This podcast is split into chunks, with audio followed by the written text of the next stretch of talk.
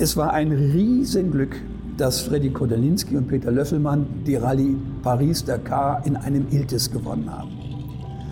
Und ich habe dieses Thema dann ausgenutzt, um bei mehreren Sitzungen der BPICA mal gesagt, man kann doch ein solches Konzept nicht verbieten. Also ich mit meinem Iltis und Audi 80, ich wurde so ziemlich belächelt und die größte Ironie hat meistens der Cesare Fiorio gehabt. Und ihr mit eurem kleinen Ding, der war ja für Lancia Motorsport zuständig, der fuhr in die Weltmeisterschaft zusammen mit Peter Ashcroft. Das war der Ford Motorsportleiter. Der hatte auch die Idee zum Vierradantrieb und hatte einen Ford Capri bei der Firma FF Developments Ferguson aufbauen lassen mit Allradantrieb. Und der Testfahrer war Jerry Birrell, der hat das Auto Probe gefahren und war tief enttäuscht. Das hat, hat gesagt, das Auto schiebt nur über die Vorderachse, das äh, Fahrverhalten ist nicht vorhersehbar, es ist viel zu träge im Handling. Und der Witz war, mitten in seinen Testfahrten sagt er, plötzlich ging das Auto wie die Feuerwehr. Ich sagte, das ist genau das, was wir brauchen. Da waren die Antriebswellen zur Vorderachse abgerissen. Hier ist alte Schule, die goldene Ära des Automobils. Mein Name ist Carsten Arndt. Danke, dass ihr wieder dabei seid. Für die heutige Folge habe ich Professor Jürgen Stockmar in Wien getroffen und das war der Mann bei Audi, der in seiner Doppelfunktion einerseits als Fahrwerksentwicklungschef und andererseits als Sportchef früh die Vorteile des Allradantriebs erkannt hatte und nun von Ferdinand Piech die Aufgabe übertragen bekam, den Quattro in der Rallye, wie auch später den V8 in der DTM auf Sieg zu trimmen. Weitere Stationen seines abwechslungsreichen Managerlebens waren Steyr Daimler Puch in Graz und auch in Rüsselsheim hat er einst versucht, entgegen der Sparwut von GM Opel auf Qualität zu trimmen. Ob und wie ihm das alles gelungen ist, das verrät er in dieser Folge. Viel Spaß also nun mit meinem Gast, Professor Jürgen Stockmar. Wie entstand das Interesse am Auto? Ich glaube, Ihre Eltern, die haben was ganz anderes gemacht, oder? Ja, meine Eltern waren eigentlich nicht autoaffin. Okay. Äh, mein Vater war Kaufmann, meine Mutter auch. Und äh, sie hätten es gern gesehen, wie ich Arzt geworden wäre. Natürlich, welche Eltern sehen das nicht gerne. Und, das ist ein wichtiges Thema, ich hatte sogar in Hamburg an der Medizinischen Universität die Zulassung, um die sich viele Leute bemüht haben damals. Und ich habe mich auf dem letzten Drücker entschieden, ich werde Ingenieur. Und heute aus dem Rückblick muss ich sagen, Gott sei Dank. Das war mein, nicht nur mein Beruf, das war meine Berufung. Bin dann nach Hannover gegangen, an die damals noch Technische Hochschule, heißt das ja, Universität heute, und habe studiert und habe teilweise mein Studium dadurch finanziert, dass ich geschrieben habe, und zwar technische Artikel einmal für die äh, Automobilindustrie in Alfeld und dann für Rallye und Racing. Und über Rallye und Racing bin ich natürlich immer intensiver in den Motorsport hineingekommen, habe dort meine Berührungspunkte gehabt, bin dann auch zu den Rennen gefahren, habe mit den Leuten gesprochen, habe Interviews gemacht. Ich war also ein, ein Teil schon damals des auf kleinerem Niveau befindlichen Motorsports. Und das hat die Firma Solex offensichtlich gemerkt, haben Artikel von mir gelesen, die damals eine Sportabteilung aufbauen wollten. Die Firma Solex hatte immer das Problem, dass sie vom Image her weit hinter Bosch und wenn es um Vergaser ging, hinter Weber stand. Mhm. Also hat man mich geholt, ich sollte eine Sportabteilung aufbauen. Das war ein gutes Budget. Wir haben dort ein schönes Gebäude hingestellt. Wir haben Motorprüfstände bekommen, Rollenprüfstände. Ich habe genug Mitarbeiter bekommen. Wir haben eigene Motorsportvergaser konstruiert. Und ich muss aus heutiger Sicht sagen, die Weber-Vergaser als unsere große Konkurrent waren mindestens genauso gut. Die waren auskonstruiert äh, und vor allen Dingen war es so, äh, die Leute draußen, die Motorsportler konnten mit diesen Weber-Vergasern umgehen. Wir mussten sehr, sehr viel Service bieten. Haben wir auch gemacht. Äh, habe dann ein bisschen weitergeschrieben und das hat offensichtlich dem Herrn Gäb, damals Chefredakteur von der Autozeitung in Köln, die ja neu gegründet worden ist, ganz gut gefallen. Er hat mich eines Tages angerufen, ob ich nicht zu ihm in die Redaktion kommen wollte. Dann habe ich gesagt, Herr Gäb, ich bin hier mit meiner Arbeit bei Solex in Neuss noch nicht fertig, aber ich könnte, wenn ich Zeit habe, gerne als freier Journalist für Sie schreiben. Habe mir das bei Solex genehmigen lassen. Denen gefiel das gut, mhm. dass man auch so ein bisschen außen vor noch ist mit, mit dem Bekanntheitsgrad. Und äh, ich habe dann geschrieben und eines Tages sagte er, so jetzt brauchen wir unbedingt eine Testabteilung, die müssen Sie aufbauen. Ja, okay. Nach einer gewissen Überlegenszeit habe ich das gemacht, habe dann bei der Autozeitung eine Testabteilung aufgebaut, gut, gute Leute gehabt, hat gut funktioniert. Und das ist ein ganz wichtiger Schritt in meiner, ich sag mal, Karriere. Denn ich habe in dieser Zeit so viel hochrangige Persönlichkeiten kennengelernt, wie man sonst als kleiner Ingenieur überhaupt gar keine Chance hat, die mhm. überhaupt anzusprechen. Das wir waren beim Fiala, wir waren beim Breinschert, wir waren unten dann beim von Kuhnheim und Co. Mhm. Chancen über Chancen. Ich habe diese Zeit sehr genossen. Ich habe dort mehr verdient als als Ingenieur, gar keine Frage, weil ich dann äh, später ein halber Chefredakteur geworden bin mit Jürgen M. Reinke zusammen. Und ich konnte über meine Zeit freier verfügen als in der Industrie.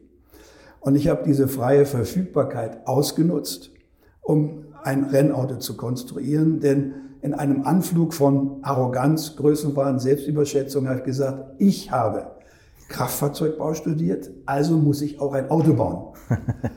Ein Großsägenauto war natürlich nicht möglich, also habe ich mich auf einen Rennwagen konzentriert und meine Lieblingsautos damals waren kleine 2-Liter Sportwagen. Darf ich noch einmal ganz kurz zurück zu Solex? An was für Autos oder für welche Autos haben Sie da die, die Vergaser gemacht oder appliziert? Also unsere Lieblingsautos waren BMW. Mhm. Äh, da haben wir sehr intensiv mit der Firma Köpfchen zusammengearbeitet. Mhm. Die Köpfchen haben alle ihre Motoren bei uns gebremst. Und äh, sozusagen aus Dankbarkeit als Ausgleich fuhren wir dann Solix-Vergaser auf den, auf den Autos.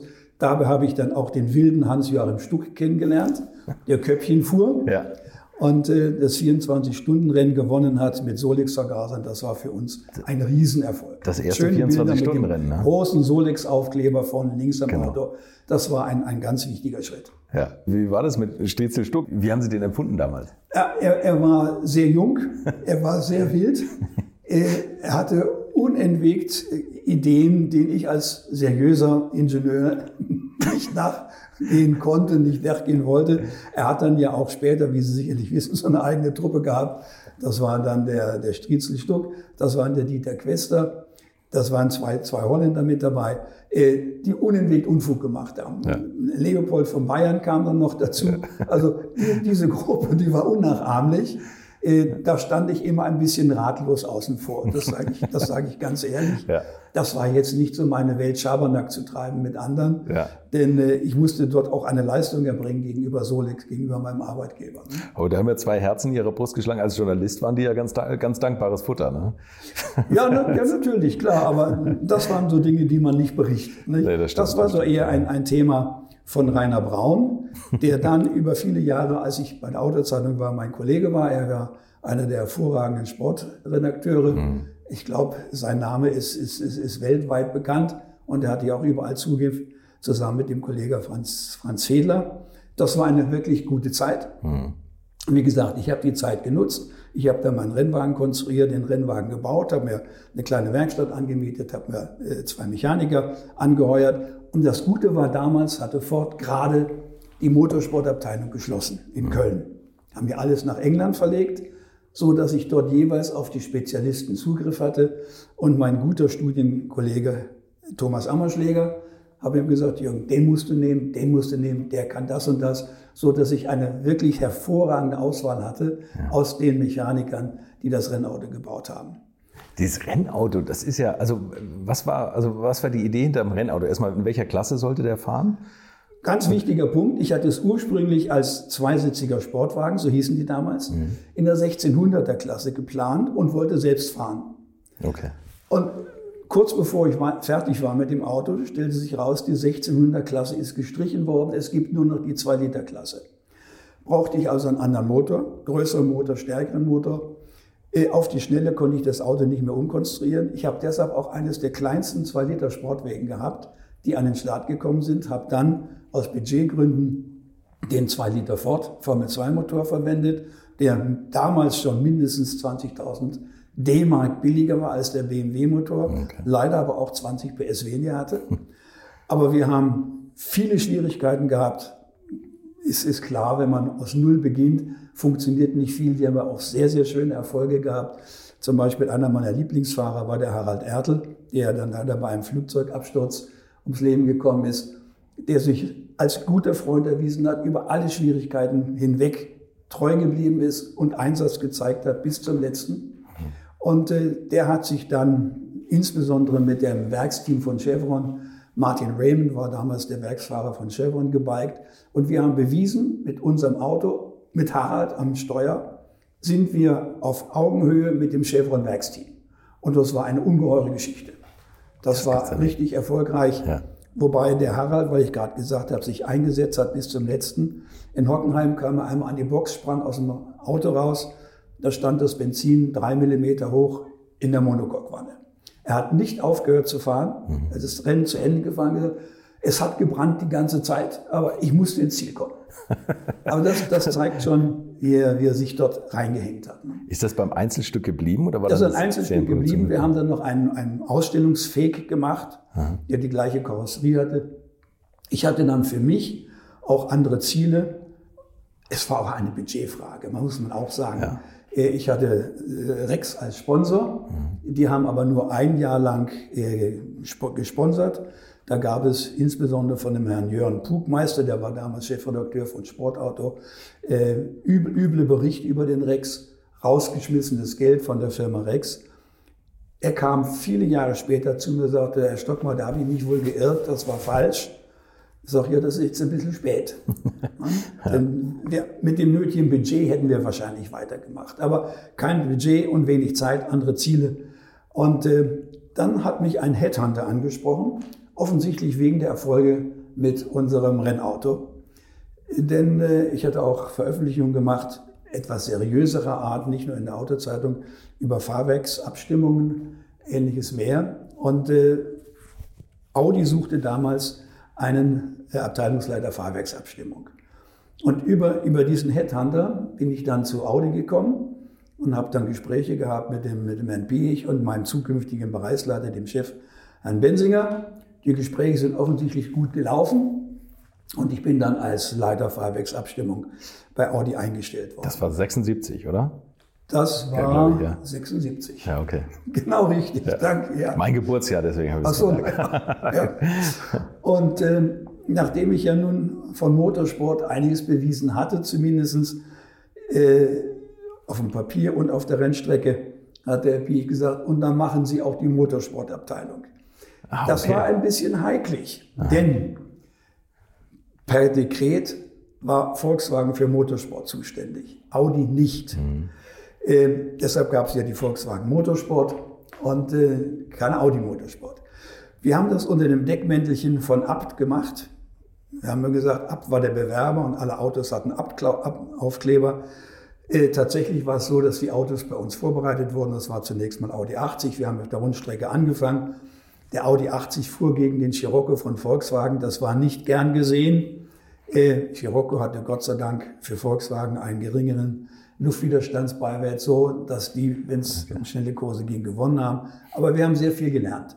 Das war ein, eine wichtige Zeit. Ich habe angefangen mit zwei Hebebühnen und äh, fünf Mechanikern. Habe das große Glück gehabt, dass damals der Meister Joachim Nowak da war, der selbst Rennen fuhr, auch selbst ein guter Rennfahrer war, der natürlich auch gepusht und, und, und, und geschoben hat. Und dann kam der Gedanke, Rundstrecke ist nicht das, was wir wollen wir gehen in die, in die Rallye-Szene. Rallye wiederum war nicht das, was ich wollte, weil ich meine, bei Rallyes ist es so, wenn man ausfällt, ist es immer bitterkalt, dunkel und weit weg vom nächsten Standort. Und so war es auch. Wir sind dann Rallyes, wir haben Autos aufgebaut, zwei Audi 80 als, als Rallyefahrzeuge mit den Fahrern zunächst mal Harald Demuth, Freddy Kotelinski das ging gar nicht mal so schlecht. Wir haben so bei internationalen Wettbewerben so zwischen dem siebten und zehnten Platz äh, erobert, was für den 1600er schon ganz erstaunlich war. Und habe bei der Gelegenheit natürlich auch geguckt, wer fährt wie Auto. Mhm. Und damals schon hat mir der Hanno Mikola unglaublich, äh, unglaublich gefallen. Der hat mich wirklich beeindruckt, wie der mit dem Escort umgegangen ist. Dachte ich, das wäre mal so ein Fahrer für uns, wenn wir mal groß sind. Ja. Und das kam dann auch eines Tages, kam mir der Herr Treser entgegen und der Herr Bensinger in der Werkstatt, weiß ich noch wie heute, keinen guten Morgen gesagt, nichts. Herr Stockmar, wir werden Rallye-Weltmeister. Ui, habe ich gesagt, mit welchem Auto denn? Mit dem Quattro natürlich. Das ist ein Problem. Denn per Motorsportgesetz war Vierradantrieb insgesamt im Motorsport verboten, war nicht erlaubt. Mhm. Haben wir das mit Herrn Piech besprochen, er hat gesagt, Herr Stockmann, Sie machen das. Das war eine schöne Aufgabe. Ich war damals von Audi aus Vertreter im BPICA. Das war Büro Permanent Automobil. Die waren zuständig für alle Motorsportangelegenheiten weltweit. Mhm. Und es war ein Riesenglück, besser kann man es gar nicht haben, dass Freddy Kodalinski und Peter Löffelmann die Rallye Paris-Dakar in einem Iltis gewonnen haben. Und ich habe dieses Thema dann ausgenutzt, um bei mehreren Sitzungen der BPICA mal gesagt, man kann doch ein solches Konzept nicht verbieten. Das hat doch gezeigt, dass es Rallye geeignet ist. Wir können einen neuen Schwung in Rallye, in die Rallye-Szene bringen. Also ich mit meinem Iltis und Audi 80, ich wurde so ziemlich belächelt. Und die größte Ironie hat meistens der Cesare Fiorio gehabt, der ja nicht nur Cesare hieß, sondern auch einer war. Und ihr mit eurem kleinen Ding, der war ja für Lancia Motorsport zuständig, der fuhr in die Weltmeisterschaft, zusammen mit Peter Ashcroft. Das war der Ford Motorsportleiter. Peter Ashcroft war erdgebunden, offen, ehrlich, hat mir sehr gut gefallen. Ich habe später mit ihm zu tun gehabt, hat mir immer, immer imponiert. Der hatte auch die Idee zum Vierradantrieb und hatte einen Ford Capri bei der Firma FF Developments Ferguson aufbauen lassen mit Allradantrieb.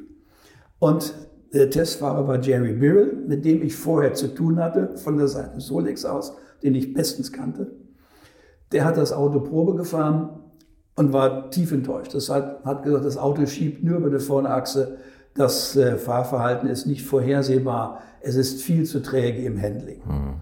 Und der Witz war, mitten in seinen Testfahrten sagte er, plötzlich ging das Auto wie die Feuerwehr. Ich sagte, das ist genau das, was wir brauchen. Da waren die Antriebswellen zur Vorderachse abgerissen. Das heißt, er fuhr dann mit dem Hinterradantrieb ja, und das war es, was er wollte. Und aufgrund dieser Erfahrung hat der Peter Eschroff gesagt, wir wissen, dass das nicht funktioniert. Und ich glaube, das war nach der vierten Sitzung, habe ich die derart genervt, dass die beiden führenden Köpfe, Fiorio und Eschkoff, gesagt haben, wir werden das genehmigen. Und sie haben das positiv vorgetragen bei dem damals allmächtigen, obersten Motorsportgott dieser Welt, Jean-Claude Balestre. Ja. Und der Balestre hat erst noch gezögert, hat gesagt, muss ich mich noch ein bisschen schlauer machen. Er hat sich auch schlauer gemacht, Gott sei Dank bei den richtigen Personen. Denn der Piech hat damals gesagt, wir machen eine Zangenbewegung. Und hat eingeladen den Kurt Schild, der war Sportkommissar bei der FIA, mhm. Und den Paul Frère. Und hat den beiden den Quattro-Prototyp vorgeführt. Und die beiden waren begeistert, insbesondere der Paul Frère. Mhm. Und die haben gesagt, wenn das so was Gutes ist, dann brauchen wir das im Motorsport. Und die haben dann von der anderen Seite beim Ballestre gesagt, jawohl, das ist die Zukunft. Und da hat der Ballestre gesagt, machen wir. Der Ashcroft und der Fiori haben beide nicht begriffen, was sie damit angerichtet haben. Ja. Und sie haben es auch nicht erkannt, als wir mit Wittmann die Jänner Rallye gewonnen haben, 81 mit einem Riesenvorsprung. Da hätten eigentlich in der Motorsportwelt, in der Rallye-Welt alle Glocken läuten müssen, mhm. haben sie aber nicht. Mhm. Wir haben dann das Team aufgebaut, sind umgezogen, wir hatten dann schlagartig 35, dann über 60 Mitarbeiter in der Motorsportabteilung. Das hat dann richtig Spaß gemacht. Zu der Motorsportentwicklung vom, vom Quattro zwei Begebenheiten. Wir haben natürlich während der Serienentwicklung des Quattro den nicht in der Öffentlichkeit zeigen wollen. Und äh, haben eine alte Scheune gemietet von einem Bauern in der Nähe von Ingolstadt, auf Weg nach Eichstätt und haben dort eine kleine Werkstatt eingerichtet, sind mit dem Quattro, meistens abends, nachts, durch den bayerischen Wald getobt, haben unsere Versuche gemacht und äh, sind dann, haben angerufen, Tür auf, Wutschauto rein, Tür zu. Und damals wurde die RF gesucht, die RAF wurde ja, gesucht. Ja. Und da war es so, dass ein Bauer angezeigt hat, dass dort irgendwo auf dem Feld etwas nicht stimmt. Da fährt abends immer ein Auto rein und raus, Türen sind zu, die ganze Nacht wird gearbeitet. Und das war kein gutes Erlebnis, als plötzlich die Türen aufgesprengt wurden. Und da standen die Polizisten in, mit Maschinenpistolen vor uns. Da zuckt man zunächst mal zusammen. Ja. Man sagt, bitte ganz ruhig bleiben, nicht bewegen. Sag, worum geht es? Also, ja, und dann haben die uns angebürgt auf Bayerisch. Ich war dieses, die, die Jungs nicht so richtig des Dialektes, nicht richtig mächtig. Ich habe dann nochmal nachgefragt. Also die suchten RAF-Mitglieder. Ich konnte denen zeigen, was wir dort machen und die waren interessiert und wir haben sogar eine ganz kurze Probefahrt gemacht mit denen. und dann zogen die wieder ab. Ja. Aber wie wir dort gefahren sind, das war zum Teil aus heutiger Sicht, ja, Heute würde man sagen, unverantwortlich. Mein Chef und ich, der Bensing und ich, wir sind durch den bayerischen Wald getobt, als gäbe es keinen Morgen mehr. Äh, würde man heute als, als Chef schon gar nicht erlauben, dass ein Mitarbeiter äh, so, so Auto fährt. Ich habe zu Herrn Bensinger einmal gesagt, Herr Bensinger, ich bin sehr froh, dass ich bei Ihnen arbeite. Da bin ich sicher, Sie kommen mir nicht entgegen, wenn ich auf Testfahrt bin. Heute dürften Sie nicht nur, Sie dürften aus Gewerkschaft sich schon gar nicht mehr abends arbeiten. Das ist, glaube ich, das ist auch ein Problem heutzutage. Herr Ahn, da sprechen Sie ein gutes Thema an. Ich glaube, ich war Dauergast bei unserem Gewerkschaftsvertreter. Ja, das denke ich. Denn äh, wenn man Motorsport betreibt, dann kann man nicht auf die Acht-Stunden-Regelung achten. Mhm. Und äh, die, waren noch, die waren noch alle begeistert und waren mit dabei. Aber dann kam natürlich nachts und abends immer ein Werkschafts Gewerkschaftsmann oder wenn es auch nur der Werkschutz war. Und äh, ich wurde ständig angezeigt beim bei der Gewerkschaft und musste ständig rechtfertigen, das geht so nicht anders, das muss so sein. Wir haben dazu eine ein, ja, Möglichkeit gefunden, einen Kompromiss, dass die ausgetauscht werden, die, die Mechaniker über den Abend, über die Nacht. Also das, das ging dann einigermaßen. Und als wir die Rallye-Entwicklung vom Audi Quattro betrieben haben, noch eine, eine sehr interessante äh, Begebenheit. Wir waren natürlich wieder einmal nachts fertig mit dem, mit dem Prototyp-Zusammenbau. Wir wollten übernächsten Tag zur Testfahrt nach Südfrankreich. Und äh, ich sage, ich fahre mal das Auto Probe und merkte schon, ich musste unglaublich viel Gas geben, um das Auto überhaupt in Bewegung zu bringen. Handbremse war nicht angezogen. Ich sage, guck mal nach dem Bremsen, nein, die waren alle lose. Das Auto bewegte sich also so hoppelnd so davon. Fiel auch sofort einen Polizisten auf, der mich angehalten hat, sagt, was ist los? Das möchte ich auch wissen. Das Auto fährt nicht richtig. Ein Prototyp Sport Quattro gerade fertig geworden. Gut, ich in die Werkstatt zurückgehoppelt. Ich sage, Männer, da ist irgendetwas tiefgreifendes falsch. Bitte noch mal gucken. Es waren zwei verschiedene Übersetzungen vorne und hinten eingebaut. ja, okay. Zeigt aber, wie leistungsstark der Motor war. Ja. Ja. Denn beim Turbomotor ist es ja relativ einfach, Leistung zu machen. Sie wissen, das Auto hatte 200 PS. Wir haben mal angefangen mit 250 PS, haben dann hochgedreht äh, in den Einsätzen bis knapp 300. Das war mit dem Turbomotor alles zu machen. Hat zwar nicht dann so lange gehalten, musste man vorsichtig sein. Wobei wir ja auch Rekordweltmeister geworden sind, dann schon unter Leitung von Herrn Dreser. Ich komme gleich noch drauf äh, im äh, Getriebe und im Motorwechsel. Ja, stimmt, genau. Was waren, was waren Ihre Haupthürden eigentlich bei der Quattro-Entwicklung? Ja, die Haupthürden waren sicherlich die Haltbarkeit. Wir mussten, und zwar ins, insbesondere die, die thermische Haltbarkeit. Das Auto wurde ganz einfach zu heiß. Das, das, war, das, das war das wichtige Thema. Äh, die Fahrbarkeit war ein, ein Thema. Wir mussten es so abstimmen. Zuerst, das erste Auto hatte noch kein Mitteldifferential. Die späteren Autos hatten alle Mitteldifferential. Äh, die waren aber alle ungesperrt. Man konnte das 100% sperren, was einige Fahrer sehr gut beherrschten, andere nicht. Und ähm, vor allen Dingen dann auch mit dem Turbo musste man das Linksbremsen üben und musste mit dem rechten Fuß dem Turbo auf Drehzahl halten. Mhm.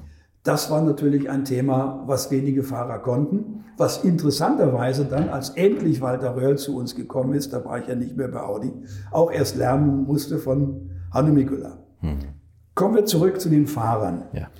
Äh, natürlich war für uns Walter Röhrl ein Genie auf Rädern und das ist er ja auch, dass wir gerne bei uns bei Audi gehabt hätten. Der Piech hat mich ein bisschen traurig angeguckt, als ich den Vorschlag gemacht hatte, zusammen mit Reinhard Rode, und hat gesagt, Herr Stockmar, wir wollen nicht bayerischer Meister werden, wir wollen Weltmeister werden. Später hat er diese Meinung revidiert, trotzdem Weltmeister geworden. Leider war er nicht bei uns. Aber äh, sagt er, wen nehmen wir dann? Und dann kam halt Hanno Mikula ins Spiel. Ich sage, ich werde ihn mal ansprechen. Habe ich auch gemacht und hat am Telefon gleich gesagt, Herr Stockmar, äh, wir kannten uns von, von Rallyes her. Hört sich gut an, dass Sie einen Plan, eine neue Rallye-Abteilung aufzubauen mit einer neuen Technologie. Ich habe noch nicht gesagt Allradantrieb. Äh, aber Sie müssen wissen, ich habe einen Vertrag mit Ford. mit seiner leicht lispelnden Stimme hatte er so, I have a contract with Ford. Ich sage, aber vielleicht macht es Sinn, dass Sie trotzdem mal kommen und sich das einfach mal anschauen, was wir machen und eine Probefahrt. Ja, ja, also nach langem Zögern kam er. Ich habe ihn in München im Flughafen abgeholt und wie stellt man sich einen Weltmeister vor im Rallyefahren, der so ankommt und ja, äh, sportlich im Blouson. Herr Mikula kam in einen langen, hellen Kamelhaarmantel mit fein geputzten, feinen Schuhchen, ja, mit so einer ganz, ganz eleganten Krokodil. Oh, dachte ich, das ist heutzutage ein Weltmeister. Ja. Gut, wir haben uns gut unterhalten, sind dann rausgefahren zu unserer Teststrecke, die wir vorbereitet hatten. Äh, Schotter durch den, durch den Wald. Und äh, wir hatten einen lindgrünen Audi 80 als Prototyp mit Allradantrieb. Und der Mechaniker hat ihm eine kurze Einführung gegeben und gesagt, bis dort hinten hin und da steht jemand, dann bitte wenden und zurückkommen. Okay, Fahrtstrecke wäre insgesamt vielleicht zehn Minuten gewesen fürs erste Anlenken. Nach 20 Minuten war das Auto immer noch nicht da. Ich sage zu den Mechanikern, da ist was passiert. Bitte ganz vorsichtig auf der Strecke fahren, falls er doch noch entgegenkommt. Äh, schauen, was ihm passiert ist. Würdet ihr eigentlich auch so gerne wie ich manchmal neue Länder mit einem Oldtimer erkunden, aber ihr scheut euch die lange Anreise auf Achse oder die teuren Transportkosten? dann gibt es eine der coolsten Alternativen, von denen ich bisher gehört oder in zahlreichen Artikeln gelesen habe. Und das sind die Eckis Oldtimer Rally Reisen durch Costa Rica luxuriöse zehntägige Urlaube und zwar in Minigruppen mit Oldtimern, die ihr vor Ort aussuchen könnt. Und nein, mir hat die Sonne nicht den Kopf zerbraten und ich rede jetzt auch nicht vom schättrigen Ford Fiesta der Billo Autovermietung. Ihr habt die Wahl zwischen zum Beispiel Mercedes SL, Porsche 911 oder Range Rover Classic. Und das ist sowas von cool, denn es sind immer maximal vier Autos inklusive Servicefahrzeug unterwegs und es geht natürlich nicht um Geschwindigkeit, sondern einfach nur darum, auf entspannte und ganz wunderbare Art und Weise Land und Leute zu erkennen erkunden und es ist ein Urlaub, also gibt es auch Strandtage. Und wer schon mal in Costa Rica war, der weiß, dass es ein sicheres Reiseland ist mit grandioser Flora und Fauna, mit Vulkanen, Regen und Nebelwäldern und irren, irren Stränden. Und mit den Fotos könnt ihr auf Instagram noch die Freunde zu Hause richtig neidisch machen. Ist ja auch nicht ganz unwichtig heutzutage. Schaut es euch auf jeden Fall mal im Netz an. Und als ich das erste Mal auf der Seite war, konnte ich es gar nicht glauben, dass jemand sowas organisiert. Und dann braucht man noch nicht mal den eigenen Klassiker schmutzig zu machen. Und mit Range Range Rover oder R107er SL die Landschaft erkunden. Es könnte schlimmer kommen. Es gibt übrigens verschiedene Routen. Mein Tipp wäre die La Carrera Costa Rica und auf der Route werdet ihr mich früher oder später mitfahren sehen. Das garantiere ich euch. So, jetzt hört ihr hier noch die Webseite und da gibt es eine ganz einfache, nämlich rally-rally.com. Und ganz wichtig, Rally wird hier R-A-L-L-Y geschrieben rally-rally.com. Am besten gleich draufklicken, Seite abspeichern und möglichst schnell buchen, denn es sind kleine Gruppen und Inga und Ingo, die das organisieren, sind wirklich mega nett und Ingo ist auf mich gekommen, weil seine Mitfahrenden immer alte Schule hören. Also Geschmack haben die, die da mitfahren auch und ihr sollt jetzt auch weiter alte Schule hören. Bis bald in Costa Rica. Ihm war überhaupt nichts passiert. Er ist ja doch ein intelligenter Mensch gewesen, hat vor dem Wendepunkt gewendet und ist zehnmal hin und her gefahren. Und kam dann wieder mit Vollgas an, stieg aus und ich kann mich noch so gut erinnern, kam so raus aus dem Auto. Kopfkratzend. I think I have to rethink my contract with Ford. er ist dieses Jahr noch für Ford gefahren. Ja. Nächstes Jahr war er dann bei uns. Er war nicht billig. Was damals Fahrer schon verdient haben, war unglaublich, mhm. wirklich unglaublich, was in den Piech zu dem Ausbruch veranlasste. Der verdient ja mehr als ich. ja, das glaube ich, da müssen sich Chefs. Habe ich, hab ich bezweifelt. Jemand, der mehr oder weniger die Firma gehört. Aber, aber kann man sagen, was, die, was diese verdient haben im Verhältnis? Ich glaube, das ist heutzutage, kann man es durchschauen, eine Million Mark, exakt oh. eine Million Mark. Okay, aber das ist ja schon gewaltig. Das ist Anfang gewaltig. der 80er. Eine Million Mark. Das hätte ich, ich dachte jetzt ein paar hunderttausend. Wow, okay, also vielleicht doch mehr als Bier. Nein. Vielleicht als Vorstandsgehalt, das mag sein. Ich habe das Wahnsinn, jetzt später Wahnsinn. auch bekommen, insofern könnte ich das. Ja. bestätigen.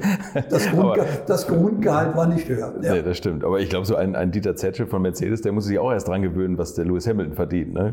Das war doch nochmal eine Menge mehr. Nein, Aber, ich finde, okay, also, ja. das ist ein anderes Thema. Darüber müsste man mal gesondert sprechen. Ja, das ist ja hypertroph. Ja, das ist absolut. absolut das ist un unglaublich. Ja, okay, aber das so, ist so, jetzt, haben wir einen, jetzt haben wir einen Fahrer. Es fehlt ein zweiter Fahrer. Da gab es natürlich in Harald Demuth und, und, und. Und ich bin dann in Paris gewesen, Herbst zuvor, bei der Siegerehrung der FIA. Und dann wurde auch aufgerufen, eine Frau Mouton, der wurde der Damenpreis übergeben.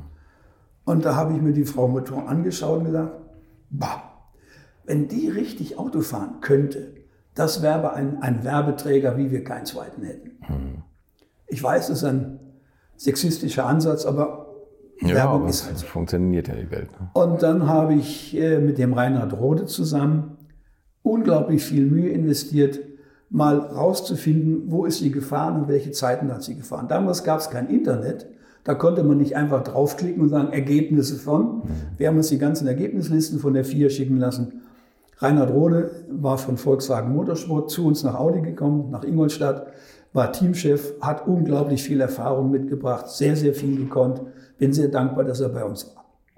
Und wir haben festgestellt, die fuhr so einen kleinen Simca. Die war richtig gut unterwegs mit dem Auto. Richtig gut. Und da habe ich sie angerufen, habe über die vier ihre Telefonnummer in Südfrankreich rausgefunden, habe sie angerufen. Mein Französisch war in dieser Form nicht anwendbar. Ihr Englisch war mehr als holprig weil sie ja nie international gefahren war.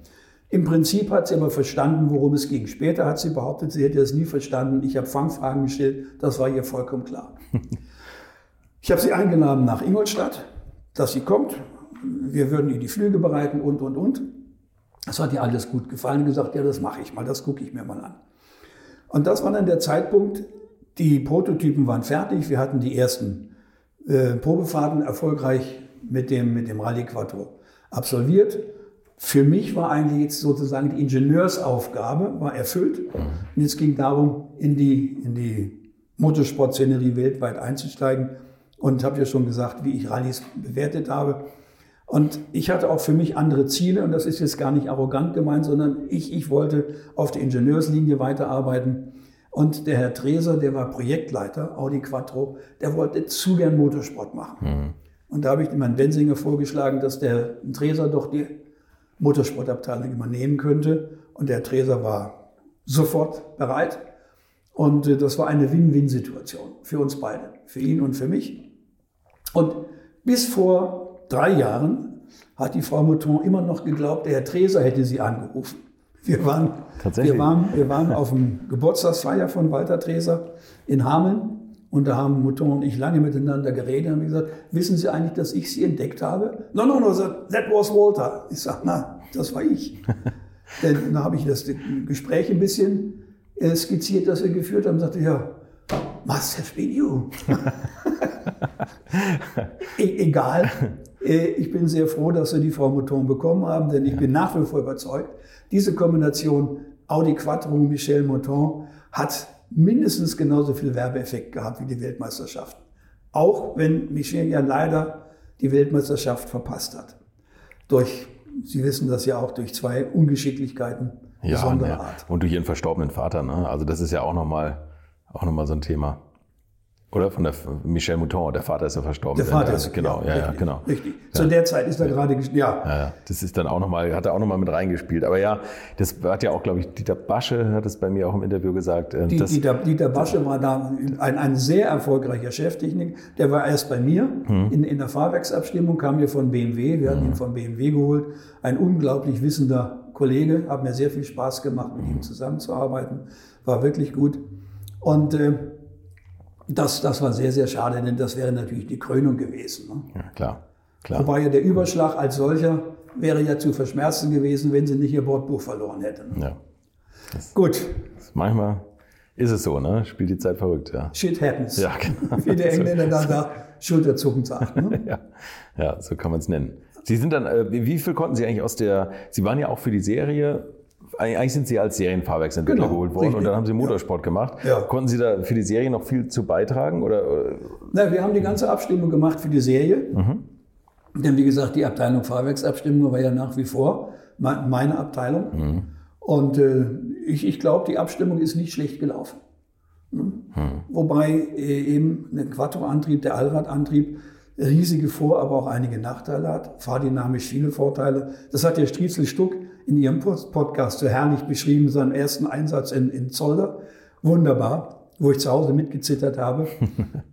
Und das hat er so schön beschrieben. Schöner kann ich es gar nicht ausdrücken. Okay, ja, danke. Aber was viele Leute nicht verinnerlicht haben, dass der Allradantrieb beim Beschleunigen natürlich erhebliche Vorteile hat, beim Bremsen aber keine. Beim Bremsen hat er genau das Niveau einer modernen Vierradbremse. Und ich hatte die große Ehre, die ersten 60 Quattros, Serienquattros, an Händler auszuliefern in Ingolstadt. Ich habe den kleinen Vortrag gehalten und habe da einen wichtigen Satz geprägt, werde ich nie vergessen. Quattrofahren erfordert Charakter. Gut. Es hat angefangen zu schneien. Es wurde immer kälter, der Schnee fiel immer mehr, blieb liegen. Zwei Stunden später hatten wir von den 60 ausgelieferten Fahrzeugen vier wieder auf dem Hof. Mit nicht unerheblichen Schäden, weil die Leute natürlich Gas gegeben haben, was ging. Beschleunigt haben wir die. Und als die, es ums Bremsen Seuche. ging, haben sie festgestellt, das ist um nichts, um nichts besser als ein heutiges modernes Fahrzeug. Ja, Das muss man lernen, das muss man verinnerlichen. ja, klar. Haben aber inzwischen, glaube ich, alle begriffen. Ja, wa- wahrscheinlich. ne? Das war ja auch mit dem ABS genauso am Anfang. ne? Ja. Dass die Leute gedacht haben, man hat gar keinen Bremsweg mehr, ne? weil, weil das jetzt so die Wunderbremse ist. Ne? Ja. Sie wissen, es gibt eine Untersuchung von Professor Danner aus dem Allianz Sicherheitszentrum. Der Vater von Christian Danner. Ne? Äh, und zwar äh, Unfallreduktion durch ABS. Ja. Was glauben Sie, wie viel Prozent? Wahrscheinlich gar nicht mal so viel, ne? Null. Tatsächlich? Genau das ist eingetreten, was Sie gerade gesagt haben, Herr Arndt. Ja. Die Leute überkompensieren, weil sie glauben, ich habe hier ABS, ich kann viel später bremsen, was nicht immer der Fall sein muss. Insbesondere nicht auf trockener Straße. Ich glaube, das Trügerische von Fahrhilfen, die irgendwie promotet werden, das hat sich bis heute durchgezogen. Heute denken die Leute auch, das Auto bleibt schon automatisch in der Spur, ich kann ruhig mal zum Handy greifen. Also Das ES, das ESP hat viel mehr gebracht als Ja. ABS. Ja. Ist natürlich auch ein Segen. Wobei ich merke, wenn ich mit meinem Oldtimer unterwegs bin, manchmal hätte ich solche Fahrhilfen ganz gern, wenn es ein bisschen knifflig wird. Schon, ne? Also, ja, Ja. denke ich auch. Da hat ja Anton van Zanten bei mir das die Entwicklung erzählt. Ja, genau. So, also wie gesagt, wir haben die, die Fahrwerksabstimmung gemacht und ich glaube, die ist, ist ganz gut gelungen. Äh, i- insbesondere dann, als wir den nächsten Schritt gemacht haben, äh, als dann dieses äh, Kegeldifferential durch ein Torsendifferential ersetzt worden ist. Das war ein ganz wichtiger Schritt auch in der Fahr Fahrdynamik, auch im Gesamthandling des Fahrzeugs. Das, das war meiner Ansicht nach sozusagen das i-Tüpfelchen auf der Fahrdynamik vom Quattro. Was ist da vielleicht für Leute, die das jetzt nicht so präsent haben, was ist da der, der große Vorteil vom Torsendifferential? Naja, dass das Drehmoment abhängig sperrt. Okay. Wir haben ja mit dem Kegelraddifferential war es so, das war entweder frei, also nicht gesperrt, 1 zu 1 Übersetzung, oder war komplett gesperrt mit dem berühmten Handhebel oder später mit der, mit der Drucktaste. Was viele ja nicht begriffen haben, dass das eine voll, eine 100% Sperre ist. Okay. So, und dann sind sie abgeworben worden, oder? Wieder. Ja, dann aufgrund der Tatsache, dass ich in einigen Veröffentlichungen erwähnt wurde, offensichtlich, Ja. ist dann äh, Stademler Puch aus Graz auf mich aufmerksam geworden, denn die wollten auch in ihrer Allrad-Technologie den nächsten Schritt machen. Und äh, ich habe mir das lange überlegt, bin mit meiner Frau nach Graz gefahren. Wir haben uns beide Graz angeschaut, lange, und haben beide festgestellt, das ist eine sehr, sehr hübsche, kleine, liebenswerte Stadt. Und dann haben wir gesagt, ich gehe dahin. Die Verhandlungen waren etwas zäh, weil das Gehaltsniveau in Deutschland ein bisschen anders war als in Österreich. Auch das haben wir, auch das haben wir geschafft und bin dann zu Steinemer Buch gekommen. Äh, war eine sehr, sehr schöne Zeit in, in meiner gesamten Karriere als Ingenieur, weil ich da zum Schluss nicht nur als Ingenieur, sondern auch als Unternehmensführer äh, tätig sein konnte. Ich war dann der Chef in, in, in, in Graz. Das war eine Herausforderung, aber das haben wir dann sehr gut gemeistert. Wir ist bewusst so gesagt, weil der ein ganz tolles Team war. Also über die Österreicher wird häufig ein bisschen gelächelt, die Ösis. äh, habe ich anfangs auch, weil ich gemerkte, es ist nicht die Eigenschaft meiner damaligen Mitarbeiter, ich möchte das nicht verallgemeinern, sich an Vorgaben zu halten. Ich weiß nach, nach Direktionssitzung, nachdem wir gesagt haben, das machen wir so, ist protokolliert, schon im Aufstehen hatten die Herren andere Gedanken. Diese Intellektualität des Österreichers ist äh, beeindruckend. Aber, aber, und das ist das Wichtige, wenn die Flammen aus dem Dach schlugen, dann haben die eine Effizienz an den Tag gelegt, haben ein Qualitätsbewusstsein gehabt, eine strikte Einhaltung aller Vorgaben, dass selbst Volkswagen, komme ich gleich noch drauf, äh, erstaunt war. Und Steyr-Daimler Puch war ja damals, also ist ja immer noch, aber das ist ja nachher so ein bisschen zerschlagen worden oder in, in Einzelfirmen Aufgeteilt worden, aufgeteilt genau worden. richtig, ja. Viele kennen das wahrscheinlich von Mercedes G, ist wahrscheinlich das bekannteste Ja, Produkt ja, von denen, aber die haben ja alles gemacht. Busse, Lastwagen, oder? Also das war, Steyr-Daimler Puch war ein Riesenkonglomerat von Handfeu Handfeuerwaffen bis hin zu Panzern, zu Bussen, zu Lkw, zu Traktoren. Äh, Puch G, bitte, das muss, muss sein. Buch G, genau, ja. ein Pinzgauer, dav- davor Ja. der Haflinger.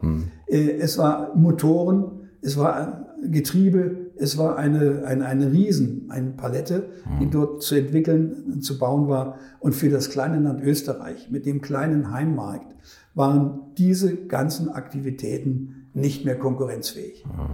Und äh, es kam dann ja von MAN, der Herr Voisard, einer der Vorgesetzten, die ich am meisten geachtet und bewundert habe, der uns immer wieder klar gemacht hat, auch dem Aufsichtsrat von Steinemann Puch, diese einzelnen Sparten sind nicht allein überlebensfähig, wir brauchen große Partner. Und dann ist Steinemann Puch zerlegt worden und Voisard hatte damals klar erkannt, einige Sparten sind überlebensfähig, unter anderem Graz, Steinemann Puch. Fahrzeugtechnik wurde dann gegründet, GmbH, ich wurde Geschäftsführer und wir haben das gemeinsam geschafft, aus einem desolaten Unternehmen innerhalb von drei bis vier Jahren ein profitables Unternehmen zu machen. Und das war ein sehr, sehr schöner Erfolg, den wir erreicht haben. Aber der Beginn dazu war einer der schwersten Momente in meinem gesamten Berufsleben. Ich stand auf einer Bierkiste, habe über 1000 Leuten in die Augen gesehen und habe gesagt, und nächsten Monat müssen wir euch kündigen. Ui. Das ist bitter. Hinter mir standen zwei Sicherheitsleute. Die Gekündigten haben nicht einmal mit Tomaten oder Eiern geworfen. Die haben die Köpfe gesenkt und sind rausgegangen. Das ist viel schlimmer, als wenn man ausgebuht, beworfen, was auch immer wird. Wahrscheinlich schon, ja. Aber wir hatten einen hervorragenden Personalisten, wie das in Österreich heißt. Heute ist es jetzt HR-Manager, HR-Management, aber heute wird auch nur per E-Mail gekündigt, kein Stress. Also, ist jetzt, der dafür gesorgt hat, dass wir alle Mitarbeiter, die wollten, entweder in anderen Betrieben in der Steiermark untergebracht haben oder aber in Ausbildung, Zusatzausbildung gebracht haben. Und zwei Jahre, anderthalb Jahre später, als wir angefangen haben, die Produktion mit dem Volkswagen Transporter T3 Synchro, konnten wir die, die wollten, alle wieder einstellen. Ja, okay.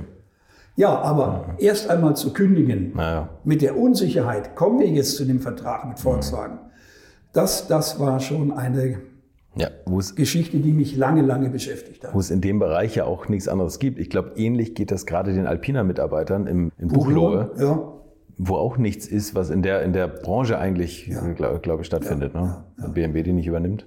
Hoffentlich. Und ich wurde dann, als, weil ich aus dem Konzern kam, wurde ich gleich mal zum Projektleiter des Volkswagen-Projektes ernannt. Äh, Volkswagen suchte damals für den äh, Transporter T3 eine Allradisierung, wie das damals hieß. Und da ist man auf Stadion Puch gekommen. Wobei ich überzeugt bin, es gab auch politischen Druck von Kreisky aus, der ja schon vorher einmal sich darüber beklagt hat, dass die Österreicher so viel Fahrzeuge importieren und keinen Reimport, keinen Reexport haben von anderen Werten. Also die Zahlungs, der Zahlungsausgleich zu Deutschland war sehr schlecht und da gab es sicherlich einen gewissen Druck auf Volkswagen. Gott sei Dank. Ist auch gut. Und Sie waren ja auch bekannt eigentlich ne? Ja. bei, bei Volkswagen. Von Richtig. daher Das haben Sie mit dem. Professor Fiala zusammengearbeitet wahrscheinlich. Ne? Richtig, Den, den genau. habe ich ja auch schon im Ja. Podcast gehabt. Ja. Haben Sie mit ihm schon einen schon, ich schon Podcast gemacht. gemacht? Ja, ich hier ges- auch in der Nähe eigentlich. Ich habe ne? ich hab ihn gesehen Ja. und er hat das sehr gut gemacht, meiner Ansicht nach. Auch sehr ehrlich. Ja. Ja. okay, das ist gut. So, wir haben dann das äh, Allradantriebskonzept entwickelt, zusammen mit Volkswagen. Und wir waren dann oben in, in Wolfsburg zusammen. Und wir kamen mit den, mit den Kosten, nicht mit den Preisen, mit den Kosten von der Verallradisierung einfach nicht hin. Das Marketing hat immer nur den Kopf geschüttelt gesagt, so nicht. Und ich weiß das noch wie heute, wie aus der Pistole geschossen, mit einer Zeitverzögerung von Millisekunden, haben mein damaliger Kollege, Entwicklungschef von Volkswagen, Professor Seifert und ich gesagt, dann nehmen wir doch eine Visco-Kupplung. Aber zeitgleich, dann nehmen wir doch eine Visco-Kupplung. Okay. Wir wussten nicht, wie es funktioniert. Also wir wussten, dass es gibt. Wir wussten natürlich, dass man damit an. Ich bin zu Ferguson gefahren, nach England, habe mir das an, angeguckt. Eine ganz kleine Klitsche, typisch englisch. Man sagt, das gehört eigentlich niedergerissen und neu aufgebaut. Der, der Chef war Stuart Rold aus einer alten englischen Familie, unter anderem ehemaliger Formel-1-Fahrer. Und der hatte sich dieses Ferguson-Patent erneuert, mit, mit Ergänzungen noch einmal patentieren lassen, denn insgesamt stammte das aus dem Jahr 1913. Die Visco-Kupplung. Also eine uralte Geschichte, aber er hatte sehr geschickt Zusatzpatente gemacht, die nicht zu umgehen waren, zumindest nicht von uns. Wir haben also die Lizenz genommen von Ferguson, haben dann die Entwicklung betrieben der Visco-Kupplung für den Allradtransporter. Und ich muss sagen, wir haben damals wirklich wissenschaftlich gearbeitet. Es war dringend notwendig, überhaupt in die, in die gesamte, nicht nur Thermik, sondern auch in die, die Fluidtechnik dieser Visco-Kupplung einzutauchen. Wir haben viele Dinge klären können, wir haben viele Veröffentlichungen gemacht zu diesem Thema. Ich glaube, wir waren diejenigen, die weltweit am besten über Visco-Kupplung Bescheid wussten. Das hat auch sehr gut funktioniert. Die Visco-Kupplung hat dann die notige Preisbasis gebracht für den äh, Allradtransporter Synchro. Äh, unsere Konstrukteure haben elegante Lösungen gefunden, wie man zum Beispiel auch für die 16 Zoll Variante des Allradtransporters einen kleinen Geländegang einbaut, einen verkürzten ersten Gang. Also alles sehr geschickt gemacht. Wir haben eine Sperre eingebaut und, und, und. War technologisch eine exakte Leistung, wirklich lobenswert. Und wir haben in der Produktion unter Leitung unseres Produktionsleiters Herrn Spaltel eine Qualität erreicht, die Volkswagen in Graz nie für möglich gehalten hatte. Drei Monate nach Serienanlauf des Transporters hatten wir höhere Qualitätswerte als die Serienproduktion in Hannover. Das war jetzt eh schon gesuchter Klassiker, T3 Synchro, jetzt steigen die Preise nochmal, wenn Sie das sagen. Ja, richtig. Sie kommen, Sie kommen, Sie kommen jetzt wieder. Ja, ja total. Ne? Und Ja. äh, eine, äh, heute könnte man sich das gar nicht mehr vorstellen, wo alles so durchorganisiert ist, äh, äh, elektronisch. Äh, wir haben dann die Stücklisten von dem Transporter und haben nach den Stücklisten die Teile bestellt, die wir brauchten, je nachdem, welche Bestellung vom Marketing einkam. Und es klappte und klappte und klappte nicht. Es sind Transportflugzeuge in Volkswagen hin und her geflogen mit Teilen, das ging auf Dauer nicht. Und dann war der Herr Spaltel äh, in, in, in Hannover bei der Fertigung und dann sagte der damalige Fertigungsleiter, Herr Spaltel, ich habe den Eindruck, Sie wollen das Auto nach Stückliste bauen. da sagte der, ja, selbstverständlich. Wonach denn? Gut, äh, wir haben gelernt, der Spaltel und seine Mann bekamen einen Freibrief. Sie konnten sich im gesamten Lager von Volkswagen frei bewegen, durften Teile selbst raussuchen, zur Verpackung bringen und nach Graz schicken. Das hat sich dann eingependelt, will nur zeigen, es ist nicht überall so perfekt, wie man es von außen sieht. Ja, klar. Aber noch einmal, dass das Team, das Produktionsteam hat hervorragende Leistung erbracht und, was ich auch erwähnen möchte, wir wussten, dass von Volkswagen kein Nachfolgeauftrag kommt. Bis zum letzten Tag hat die Qualität gestimmt. Da hat keiner der Mitarbeiter nachgelassen. Das Einzige, was wir gefunden haben, war ein Kronkorken in einem Getriebe. Da hat sich einer rächen wollen. Oh, okay. Aber das ist eine Leistung, die man erstmal vom Ring muss. Ja. Wir haben dann mit der Visco-Kupplung große Erfolge gehabt. Wir haben die Visco-Kupplung äh, einkonstruiert in den, in den Opel Vectra. Äh, Wir haben für Lancia die Visco-Kupplung gemacht, auch für das Rallye-Auto, sehr elegante Lösung. Wir haben äh, für Chrysler äh, die Visco-Kupplung gemacht und für eine ganze Reihe von anderen Fahrzeugen auch. Also das war ein für Honda auch. Das war ein sehr gutes Geschäft und hat uns weltweit bekannt gemacht. Und ich bin heute noch absolut, sie- ja, nicht vergessen, denn den Alfa Romeo mit der äh, automatisch geregelten Visco-Kupplung, das war natürlich ein Durchbruch, äh, der meiner Ansicht nach deshalb nur äh, unter Wert verkauft wurde, weil Alfa Romeo ein Jahr später die Produktion einstellen musste, weil sie einfach kein, kein Geld mehr dafür hatten. Wie lief das mit der Lizenz? Also Sie haben von Ferguson die Lizenz gekauft Ja. und konnten das dann einfach weiterentwickeln? Und, Wir haben, und wir haben weiterentwickelt, wir haben eigene Patente angemeldet Okay. und wir haben die irgendwann mal mit Ferguson ausgetauscht. Ah ja, okay. Ja. okay. Und das war, war ein gutes Verhältnis mit Ferguson. Wir haben nie Probleme gehabt mit denen, die auch nicht mit uns. Wir haben brav gezahlt. Ja. Ja. Äh, dazu vielleicht eine Geschichte, die die Charakteristik eines gewissen Volksstammes zeigt. Wir haben jede Visco-Kupplung, die wir produziert haben, haben wir auf einem automatischen Prüfstand laufen lassen und hatten auf, für, für jeden Prüfstand gab es einen, einen Schirm mit eingezogenen Grenzen, Mindestdrehmoment, äh, Drehmoment, Höchstdrehmoment und haben dann die Drehzahl, die Differenzdrehzahl erhöht und, und das Drehmoment gemessen. Und da stand ich mit, mit Japanern, ich sage jetzt nicht die Firma, vor einem dieser Prüfstände und dann zog die Kurve aber sowas steil in die obere Grenze hinein, dass ich dachte, oh je, das geht daneben. Knickte dann aber ab und lief parallel zur oberen Grenze ganz sauber durch. Und da sagte einer von den Japanern, haben Sie das erwartet? Und ich in meiner schnodderigen Art, zu der ich leider ab und an neige, gesagt, ja klar, dahinter läuft ja ein Super 8-Film ab. Das hätte ich nicht sagen sollen. Nee, Ironie ist nicht so gut. Ne? ganzen, den ganzen Tag war die Stimmung wirklich im Keller. Egal, was wir sagten, sie haben uns nichts mehr geglaubt. Okay. Ich habe dann den Chef abends beim Abendessen zur Seite genommen und gesagt, schauen Sie, das ist so meine Art. Für einen guten Witz verkaufe ich meine Großmutter. ja, er konnte das aber nicht, nicht äh, fassen. Andere Schnorre mit der gleichen Firma, wir haben dann gerechnet, gezeigt und ich habe so ein Whiteboard äh, dazu benutzt und wollte das kopieren, was wir er- erarbeitet haben und drück auf die Kopiertaste. Ich weiß nicht, ob Sie so ein Whiteboard kennen, das läuft dann ab und hinten im Hintergrund kopiert es. Und dann kam leider die Seite zuvor, die wir drei Tage vorher mit Opel erarbeitet hatten. Und da standen alle wichtigen Daten von Opel plötzlich drauf. Ui, okay. Und ich sehe das und drücke sofort wieder drauf. So schnell hätte keiner was merken können, außer um. Und da sagt der Chef wieder, äh, könnten wir die Daten vielleicht haben? Und ich konnte wieder nicht an mich halten.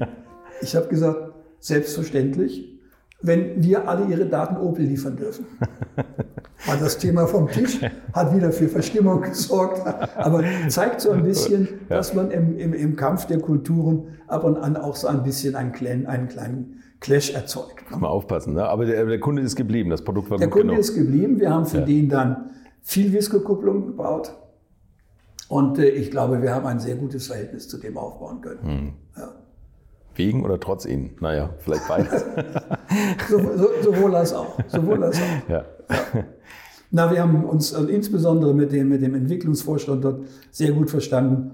Der, der hatte in Amerika studiert und der war so ein bisschen Gewohnt. ein Mensch zwischen zwei Welten Ja, und okay. hat, auch wenn es Schwierigkeiten in den Verhandlungen gab, häufig schon mal eingegriffen und gesagt, wir müssen verstehen. Also, Also hat versucht, äh, die Wellen ein bisschen zu glätten. Okay.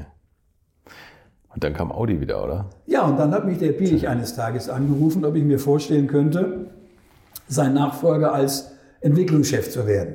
Ja, war ja damals bei Audi Entwicklungschef. Er war bei Audi Entwicklungschef und, hat der- ja der- der- ein, ein Lebensziel gehabt, Chef bei Volkswagen zu werden. Genau, ja. Und das stand ja nun an. Und äh, da habe ich auch wieder in meiner äh, überzeugenden Art für mich gesagt, das kann ich mir sehr, viel, sehr wohl vorstellen. Ich habe jetzt gerade ein, ein Unternehmen von über 6000 Mitarbeitern profitabel gemacht. Da habe ich einige Erfahrungen in Unternehmensführung und ich würde das bei Audi machen. Bin dann zu Audi gewechselt in den, in den Vorstand als Entwicklungsvorstand, habe dann natürlich plötzlich äh, äh, erfahrenen Bereichsleitern gegenübergesetzt, die alles schon wussten und mich als Abteilungsleiter kannten. Das war vielleicht nicht so ganz einfach. Immer schwierig, ja. Na, habe auch sicherlich einige Fehler gemacht dabei, habe, habe aber versucht, zumindest das Unternehmen voranzubringen.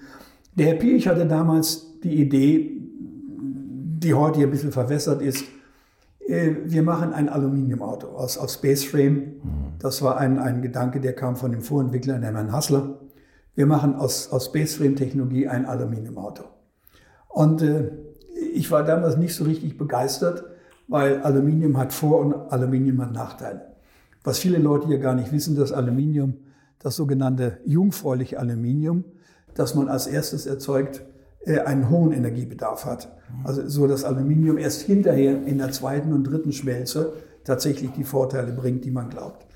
Und da habe ich gesagt, lassen Sie uns auch mal feststellen, wie Aluminium überhaupt draußen beim Kunden ankommt. Und habe dann eine Befragung veranlasst auf einer sehr großen Basis. Und es kam Folgendes raus. Wo glaubt der normale Kunde, ist Aluminium gut angebracht? Bei Kochtöpfen und bei Flugzeugen. Ich möchte euch noch meinen Partner dieser Folge vorstellen und das ist die Firma Kali.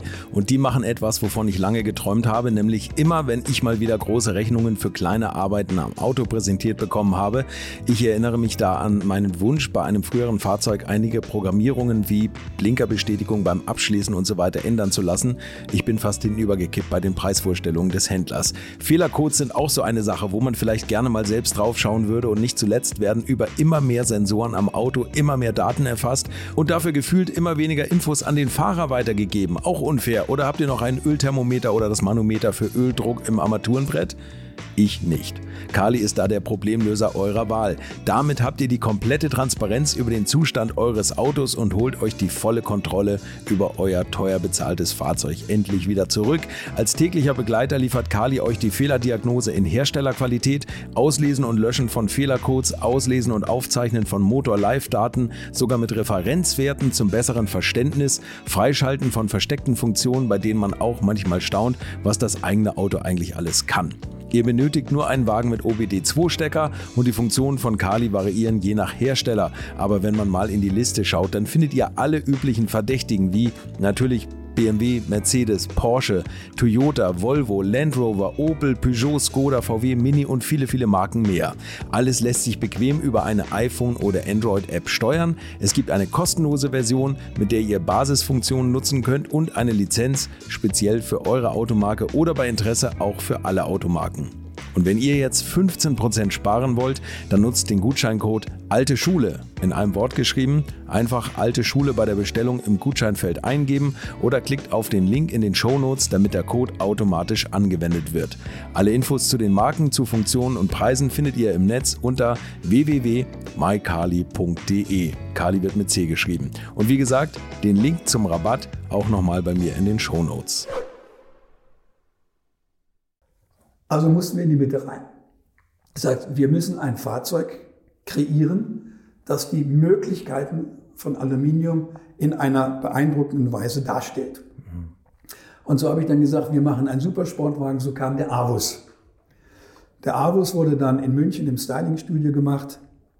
Äh, meiner Ansicht nach ein sehr gelungener Entwurf. Und der Piech hat den Entwurf ganz klein gehalten, solange ich noch an Bord war.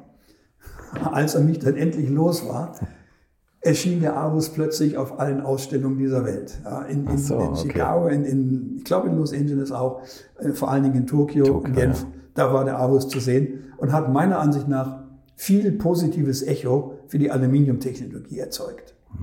Und der, der Stilist, der das damals gemacht hat, war der Jay Mays. Der ist dann ja später Chefstilist von Ford geworden und hat dann in Ford ja eine Vorstandsposition eingehabt und war ein, ein ganz großer Mann dort. Den ich dann, als ich bei Magna war, in Detroit wieder getroffen habe. Ja, okay. Ja, man merkt, so klein ist die So Welt. klein ist die Autowelt, ja. Und ich sage ja auch häufig, die, die Leitungsfunktionen der Automobilindustrie weltweit werden von 60 bis 100 Personen maximal belegt. Und wenn man die kennt, kennt man sie alle. Mhm. Das Gefühl habe ich übrigens auch, ja. Das Ja. sind immer wieder die gleichen Namen, die auftauchen. Ne? Ja. So die, die, Ja, Ja. ja. Gut, und der Herr Piech wollte mich dann loswerden. Äh, er hat natürlich Gründe gehabt aus, aus seiner Sicht. Ich habe Gründe gehabt, weil ich bei vielen Themen nicht nachgegeben habe. Äh, ich, ich wollte meine, meine Thematik durchbringen. Äh, in der Zwischenzeit, das habe ich dann später ihm ja auch nochmal gelangt, war ich der Meinung, da war vielleicht schon der Punkt, wo er angefangen hat, an mir zu zweifeln. Ich gesagt habe, ein Auto, das in die Oberklasse will, Audi 100 sollte in die Oberklasse mhm. transportiert werden, muss einen Sechszylinder haben. Da können wir, egal wie gut der Fünfzylinder ist, mit dem gegen die hervorragenden Sechszylinder von BMW und Mercedes nicht anarbeiten. Mhm.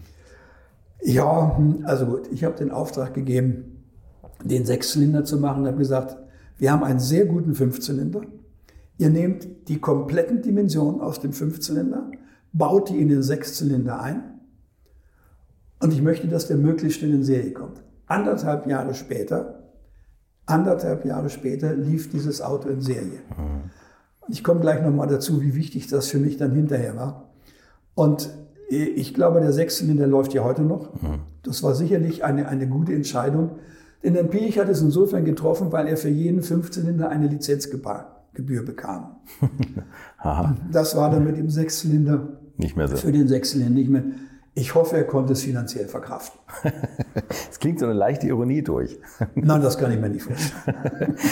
das war ja damals, muss man auch sagen, bei Audi so die, die Aufbruchszeit, also wo Pirch natürlich auch tolle Vision hat, dass er gegen Mercedes und BMW ja. jetzt endlich den, den Anschluss äh, finden wollte. Und es musste mit gewaltigen Oberklasse. Der, der Wolfgang Habbel hat hier den Audi 100 äh, groß gemacht. Da kam ja dieser Vorsprung durch Technik. Der Satz ist, glaube ich, auch in der Zeit geprägt worden oder kurz vorher. Ja. Und Sie hatten dann ja auch die Aufgabe, den V8 zu machen. Ne? Also ja. wirklich das Oberklasse-Auto. Ne? Ja. Aber okay. ich komme nochmal zu, zu meinem äh, Rauswurf, nenne ich ihn jetzt mal. Ja. Man kann das sagen, Kündigung. Äh, einer der Gründe war sicherlich, dass der Herr Piech erkannt hat, dass das Auto, für das ich letztendlich zuständig war, in der Entwicklung kurz vom Serieneinführung, der C4, mhm. ein hervorragendes Auto wird. Und das musste er noch in Serie gebracht haben. Und das hat er ja geschafft, dadurch, dass ich nicht mehr da war, hat das ja auch als sein Auto verkauft, nach dem Motto, ich habe das alles, was Stockmar falsch gemacht hat, habe ich alles in die Richtige reingebracht, in drei Monaten. In drei Monaten, ja. In drei genau, Monaten, ja. ja. Und jetzt muss ich sagen, bin ich sehr enttäuscht von den Journalistenkollegen. Wenn sie was wissen wollten von mir, waren sie immer da. Mhm. Keiner, keiner hat einmal geschrieben, in drei Monaten ist das vielleicht ein bisschen fraglich. Gut, sie wollten einen guten Kontakt zum Piech aufrechterhalten. Ja. Aber eigentlich stand er ziemlich in der Kritik damals, weil er, also ich glaube, sein Führungsstil wurde oft kritisiert, weil er natürlich sehr viele Leute verschlissen hat. Ne? Ja. Also, also ich habe damals gesagt, wenn man als Entwicklungsvorstand im Volkswagen-Konzern etwas auf sich gehalten hat, musste man gekündigt werden von Piech. Der Bele war, glaube ich, auch einer, ne? Beles. Der Beles, ja, genau. Seifert im Prinzip ja auch. Ja. ja. Fiala ist auch nicht in Freundschaft gegangen, obwohl nee, stimmt, stimmt. hinterher klang, wieder gut vertragen haben. Klang auch nicht so durch. Komme ich, ja. noch dazu. Ja. Komme ich noch dazu. Ja. aber ich finde aber Ferdinand Pirch jetzt nicht so der, der, der über alles gestrahlt hat, sondern da hat man schon, glaube ich, auch in der Presse gesagt, also doll ist es nicht, was da bei Audi läuft. Ja, er, er hat große Ziele gehabt und hat mhm. diese Ziele durchgebracht, durchgedrückt. Ich weiß noch genau, wir hatten eine, eine Mitarbeiterkonferenz, Führungskräftekonferenz und hatte gesagt, wir wollen das führende Automobilwerk in Europa werden. Mhm. Da haben wir also, wir wussten ja, was für Autos wir haben. Und er hat das geschafft. Ja. Wenn Sie heute schauen, die, die drei Nobelmarken, BMW, Mercedes, Audi. Ja. Audi hat damals nicht dazugehört. Man kann von dem Piech halten, charakterlich, was man will. Aber er hat die Dinge durchgedrückt. Mhm. Und zusammen mit Winterkorn hat er einen Qualitätsmaßstab in Wolfsburg aufgebaut im gesamten Konzern, der jetzt ja gerade unter der neuen Führung wieder zerdrieselt. So, und an genau dieser oder besser gesagt dieser Stelle hat uns Herbert Dies vielleicht doch noch einen seiner gefürchteten Elektroschocks geschickt. Auf jeden Fall hat mich hier das Aufnahmegerät verlassen und ich musste auf einen Backup-Ton zurückgreifen und ich hoffe, ihr verzeiht mir jetzt diesen leichten Raumklang. Ich habe natürlich auch wenig ausgelassen, um Unwohlsein bei Herrn Piech zu erzeugen. Er wollte unbedingt einen Zwölfzylinder im Audi V8 haben, also in dem Modell. Und äh, da haben wir damals Studien gemacht, weiß noch genau, der Herr Pölzer hat Studien gemacht, W12, denn mehr hätte gar nicht hineingepasst in, in der Länge. Der Audi hat hier leider immer den, den Nachteil, dass der Motor vor der Vorderachse lag. Also mehr als ein W12 hätte nicht reingepasst. Und da habe ich gesagt, Herr Bölzel, ich sehe dort Ausgleichswellen in Ihrem Konstruktionsblatt. Wie viele Ausgleichswellen brauchen Sie denn, um die Vibrationsqualität eines BMW rein Sechszylinders zu erreichen? Also ein bisschen, hm, eigentlich ist das fast nicht möglich, aber drei. Beim, beim W12. Beim W12 hätte 12 Zylinder drei, perfekt drei ausgeglichen. Ausgleichswellen gebraucht. Ich sage danke, bitte ad acta legen. Ja. Das war dem Herrn Piech auch nicht recht. Ja. Denn er wollte unbedingt, und jetzt unterläuft sein Entwicklungsvorstand dieses Thema. Also ich habe da nicht viel ausgelassen. Aber äh, das zeigt, glaube ich, auch dann letztendlich die Größe von dem Piech. Als ich dann wieder zurückgegangen war zu Steiderner Buch, die wollten mich aus welchen Gründen auch immer gerne wieder haben. Da hat der Piech eines Tages bei einem Treffen zu meinem damaligen Vorstandsvorsitzenden, sah, gesagt, warum kommt der Stock eigentlich nie nach Wolfsburg? Naja, sagt der Ursache, vielleicht gab es keinen Grund. Ich möchte ihn mal sehen. Also haben wir einen Termin gemacht in Wolfsburg. Ich wusste gar nicht, worum es geht. Und äh, ich trat dann beim großen Vorsitzenden auf und er wollte unbedingt die Zusammenarbeit nochmal aufarbeiten. Und hat dann gesagt, das und dann. Ich sage ja, aber der W12 hätte drei Ausgleichswellen. Und dann habe ich gesagt, ich, ich habe in anderthalb Jahren den V6 in Serie gebracht. Das haben sie nie geschafft, so schnell einen Motor in Serie zu bringen. Ja, sagte er, aber es war ein Kolbenfallschirm eingebaut. Und dann merkte er, das war vielleicht nicht mein Entwicklungsthema, vergessen ist. Gut. Es waren 20 Minuten vorgesehen. Nach anderthalb Stunden kam die Sekretärin zum vierten Mal rein und sagte, Dr. Piech, Sie haben Termine. Ich dachte, okay. Verabschiedete mich mit folgenden Worten. Das zeigt eben auch, dass er Charakter hatte. Herr Stockmann, wann immer Sie privat oder beruflich ein Problem haben, können Sie mit mir rechnen. Okay. Ich war einigermaßen erstaunt Ja. und bin gegangen. Ich habe dieses Los nie gezogen, weil ich danach keine Probleme mehr gehabt habe, die Herr Piech hätte beseitigen können. Aber das zeigt, dass er gesagt hat, das war vielleicht falsch, den Mann möchte ich unterstützen. Ich habe ihn noch ein paar Mal gesehen, als er Vorlesungen gehalten hat. Er hatte eine Vorlesung, die kam kurz nach meiner, sodass ich häufig bei ihm in der Vorlesung war. Wir haben uns immer freundlich begrüßt, aber sonst auch nicht mehr. Ich glaube, mehr brauchte man auch nicht mehr zu machen. Aber interessant, dass so ein Gespräch dann nochmal zustande kam. Ne? Ja, Später. und zwar Antrieb von ihm. Ja, eben, ohne, ohne Grund, in Anführungszeichen. Ja. Also ohne. Ja, toll. Gut, ich bin dann zu, zu Magnus Steiner zurückgegangen, habe dann die Aufgabe bekommen, welt, weltweit der Chief Technology Officer zu werden. Das ist dann äh, Vice President, heißt das so schön in Kanada. Hatte zwei Büros, eins, eins in Toronto, eins in, in, in Graz. War, eine- war eine schöne Aufgabe. Äh, letzt, letztendlich habe ich mich dann aber konzentriert auf Graz, da gab es genug zu tun meine ich zumindest, äh, habe dann festgestellt, dass wir in Graz auf der Universität, das wusste ich eigentlich schon Jahre bei meinem ersten äh, Arbeiten in Graz, zu wenig wissenschaftliche Untermauerung der Themen haben, die Steiner Labur und später Magna betreffen. Und habe dann mit der TU zusammen nach langen zehn Verhandlungen, die zum Teil untergriffigst gelaufen sind, äh, habe ich das äh, Frank-Stronach-Institut mit initiiert, mit vier Professoren sitzen.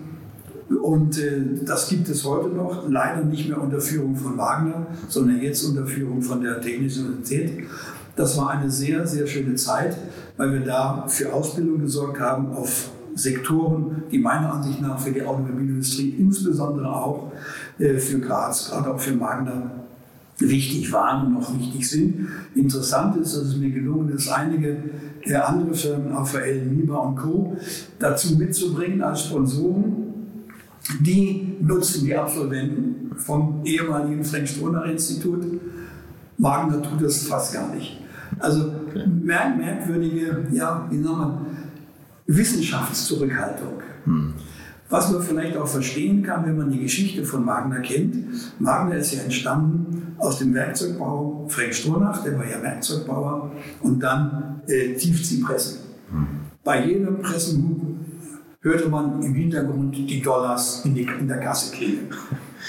Äh, das heißt Build to Print, man kriegt die Zeichnung und das macht man. Dass wir jetzt selbst konstruieren wollten, dass wir jetzt selbst entwickeln wollten und dass wir eine Rücklaufphase haben, heute heißt das hier Return on Investment, von mehreren Jahren, das hat so in die Philosophie von Wagner nicht hineingepasst. Und mehr Zulieferer nach Zeichnung, genau. Ja, ja. ja. Und deshalb hat es auch so lange gedauert, bis ich zu Nagel gekommen bin. Als Herr Strohner frisch nach Österreich kam, hat er mich kontaktiert und wir haben uns getroffen, dreimal Geheimtreffen in einem geheim gehaltenen Ort südlich von Graz und wollte, dass ich äh, Wagner Österreich übernehme. Und ich habe gesagt, Herr Strunach, das ist nicht mein Thema. Äh, wenn Sie Steyr-Daimler Buch kaufen sollten und das Gesamtfahrzeug in Ihrem Portfolio des Unternehmens ist, dann bin ich gerne bereit zu kommen. Er hat Steyr-Daimler Buch gekauft, aber da war der Siegfried Wolf schon der auserwählte Führer für Europa, okay. der mich dann als Techniker geholt hat. Äh, ich habe dann äh, nach vier Jahren, glaube ich, gesagt, Sie, der Herr Wolf, ich möchte jetzt frei sein, ich war ja alt genug dazu, glaube ich, weiß 70. Ich sage, ich möchte äh, Innovation betreiben, das war mein Thema. Kommen wir wieder zurück zu dem, zu dem Thema alternative Fahrzeugkonzepte, das ich an der TU gelehrt habe. Und und sagt, dann kriegst du gleich einen Auftrag. Aber ich konnte ihm und dem Frank Stronach konnte ich das Frank-Stronach-Institut schmackhaft machen, so dass ich dann plötzlich wieder ein Büro in, in Oberwaltersdorf hatte, in dem neuen Zentrum, im neuen Wagner-Zentrum, saß da plötzlich wieder und dann war ich, glaube ich, zum dritten oder vierten Mal bei Wagner. Und das ist jetzt, das ist jetzt ausgelaufen. Und äh, jetzt bekümmere ich mich hauptsächlich um ein völlig neues Produkt und ein Projekt, auf dem medizinisch-ästhetischen Sektor etwas okay. völlig anderes. Okay. Und äh, da bin ich gut ausgelastet. Auf dem Medizin. Und wie Sie sehen, bin ich einig, einigermaßen gut beieinander noch. Ja, ja. Das ist, naja, da muss man sehr sehr, ja. sehr, sehr, dankbar sein. Ja. Muss man sehr dankbar sein. Kümmere mich unter anderem auch mit meinem Sohn um die Oldtimer. Gott sei Dank ist mein Sohn in diese Fußstapfen getreten, nicht als Ingenieur, sondern als Marketingmann. Okay. Versteht unglaublich viel davon, ist eine Freude. Die Schwiegertochter ist genauso. Die also. beiden sind begeistert mit dabei. Ja. Also was soll es Schöneres geben? Ja, das ist gut. Wir müssen gleich, gleich nochmal zu Opel kommen wenn Sie mögen oder wenn Sie noch die Zeit haben. Aber reden wir jetzt mal über Ihre Oldtimer. Was mögen Sie darüber erzählen, was, was so Ihr naja, Lieblings-Oldtimer ist? Oder bin, was? Ich bin, bin mehrfach, mehrfach die Marke gewechselt. Ja. Denn äh, wenn man an Oldtimer denkt, muss man natürlich ein Ferrari im Haus haben, nach dem Motto, ein Mann sollte. Ja, ein Haus gebaut, einen Baum gepflanzt, einen Sohn gezeugt, einen Ferrari gefahren. Absolut. Habe ich alles gemacht. Ja. Deshalb bin ich auch so locker dabei. Und habe hab einen Daytona mir gekauft. So, jetzt kommt das ganze Drama. Dieser Daytona stand 361 Tage im Jahr in der Garage. Und da habe ich dann gesagt, Sven, ich verkaufe den. Vater, tu das nicht. Die wären unglaublich viel wert. Ja. Ich sage, du, das Auto frisst mein Brot. Ich habe nur die Garagenkosten, die Versicherung, die, die Steuer, die Garage. Nein, sagt er, mach das nicht. Gegen den hinhaltenden Widerstand von meinem viel schlauen Sohn auf diesem Gebiet habe ich das Auto verkauft. Und ich sage nur eine Zahl, wenn ich ihn heute verkaufte, hätte ich 550.000 Euro mehr als damals. Jetzt freut sich jemand anders drüber. Heute freut sich jemand anders. Ja. Welcher war das? Welches Baujahr? 72. Der letzte. Oh, okay. Der letzte. Ein urgewaltiges Auto, mhm. hat mir viel Spaß gemacht. Von dem wurde ja häufig gesagt, das sei so schwer zu fahren, kaum zu beherrschen. Nicht richtig. Ich habe das mal hier auf dem, auf dem Wachauring einem Sachverständigen vorgeführt, dem Herrn Groß, und Ferrari-Sachverständigen. Und er sagt, das gibt es ja gar nicht, wie Sie mit dem Auto umgehen. Ich sage, das bin nicht ich. Der Daytona fährt so gut. Okay. Man muss nur richtig Gas geben und richtig gegenlenken. Und also der Daytona war ein ja. richtiges, wundervoll zu fahrendes Auto. Der Daytona hat natürlich Weber Doppelvergaser, haben Sie die selber ein ja. synchronisieren können. Na klar, na klar. Da war ich wieder bei Weber. Sagen, ja. 6, 6 Weber, 6 Weber Doppelfallstrom. Ja. Dann bin ich zum, zum Dino gekommen. Äh, Dino 2400 Spider. Auch ein sehr schönes Auto, aber natürlich eine ganz andere Klasse. Mhm. Dann haben wir uns einen, ich sag mal wir, weil das mein Sohn und ich immer gemeinsam machen. Dann haben wir uns einen anderen Ferrari gekauft, den 400i Cabrio. Ja. Als Cabrio kenne ich ihn, habe ihn glaube ich noch nie gesehen. Nein? Nee. Ja. Aber als geschlossen finde ich den auch. Ja, ja, aber als Cabrio gibt es wie gesagt nur 16 Stück. Und diese Firma, habe den Namen jetzt nicht parat, ist äh, von äh, Ferrari autorisiert gewesen, die einzige, die autorisiert war. Ja. Denn die Aufschnitte, die andere gemacht haben, die waren ja alle nicht autorisiert. Wir wollen jetzt gar nicht über Hahn reden aus Hamburg. da hat, es, hat mein Sohn sich einen Mercedes 350 SE Hahn gekauft. Tatsächlich. Sehr, sehr gut gemacht. Ja. Nichts gegen, war sehr gut gemacht. Ja. Aber er hat natürlich Autos gebaut. Alles, zum Schämen. Ja, alles aufgeschnitten, was zum Schämen. gleich auf dem Dach ja. ist. Ne? Aber das war bei diesem Auto nicht der Fall. Und der, der Hahn hat mein Sohn bei irgendeiner Ausfahrt getroffen und hat zugegeben, das sei eines seiner schönsten Autos, das er gemacht hat. Ja, tolle Sachen gemacht. Ja, und natürlich hat er nach Kundenwunsch bestellt. Ja. Und wenn man da in, in Dubai seine Kunden hat, dann wünschen die sich halt viel Bling Bling. Ne? Ja, ja, ja. ja. Ja, und dann äh, gibt es noch einen, einen Imp, und zwar nicht den Imp, den Sie kennen, sondern ein, ein Steyr-Puch-Imp. Davon gibt es nur noch vier Autos, die bekannt sind, auf Basis der Bodengruppe vom äh, Steyr-Puch 500. Natürlich mit einem stärkeren Motor, schöne Karosserie. Sah so ein bisschen aus wie der Arbeit 750, der später kam. Okay. Ja? Gab es auch von Intermechanik eine ähnliche Karosserie. Das klingt toll. Was ist aus Ihrem Rennwagen geworden? Gibt es den noch? Ja, der Rennwagen, den habe ich dann verkauft. Der ist mir dann irgendwann, als ich nach Österreich gegangen bin, ist er mir aus dem Auge gekommen. Und als ich dann wieder meinte, so ein Auto sollte man vielleicht doch in der Garage stehen haben, wenn man es schon einmal gebaut hat, habe ich angefangen zu suchen habe äh, den mehrfach die Meldung bekommen, brauchst du gar nicht zu suchen, das Auto ist totaler Schrott. Den hat ein Berliner Rennfahrer bei irgendeinem Bergrennen so verschrottet, brauchst du nicht zu schauen. Ich habe dann noch nachgelassen. Ich hatte natürlich von dem Auto alle Konstruktionszeichnungen. Ich hätte das Auto komplett nach den Zeichnungen neu bauen können, wollte ich aber nicht. Geld, Zeit und ähnliches mehr. Und habe dann, als wir zum neunten Mal umgezogen sind, in, in Wien, habe ich die ganzen Zeichnungen in einen Container entsorgt. Nee. Das Drei Monate später ruft ein Herr aus der Heide an und sagt, mein Name ist Frank Winter. Das wird Ihnen nichts sagen. Ich sage, da haben Sie recht. Ich bin der neue Besitzer Ihres Rex-Rennwagens. Da hatte der Frank Winter diesen Besitzer aufgestöbert in Berlin, hatte festgestellt, dass zwar sehr viel Schrott da war, aber wenn man sich Mühe gibt, dass wieder aufbaubar wäre, das Auto, hat zusammen mit drei Dorfbewohnern, der wohnen einem ganz kleinen Dorf in der Heide in Allerseel, hat das Auto wieder aufgebaut. Sieht heute proper aus und fährt damit. Und jetzt komme ich zum, zum Punkt, Höhepunkt meiner Rennfahrerkarriere. Äh, ich bin ja mehrere Autos Rennen gefahren und habe mich gedrängt und gesagt, Jürgen, du musst das Auto im Rennen fahren. Da war ich aber schon über 70. Ich sagte, du Frank, so ein Auto überfordert mich einfach. Ich habe ja damals schon für mich beschlossen, ich fahre den zwei Liter. Du musst es fahren. Und wenn du nur, gut, wenn du nur rumrollst, ein Rennfahrer rollt ja nicht nur rum. Also wir haben ausgemacht, ich fahre das in Hockenheim. Hockenheim kenne ich sehr gut, da weiß ich, und wissen Sie, es ist ein merkwürdiges Gefühl, wenn Sie sieben Zentimeter über der Straße sitzen, gucken auf ein Drehzahlmesser und rechnen um. Ich kann in die Drehzahldiagramme hier auswendig und stelle fest, ich fahre fast 270.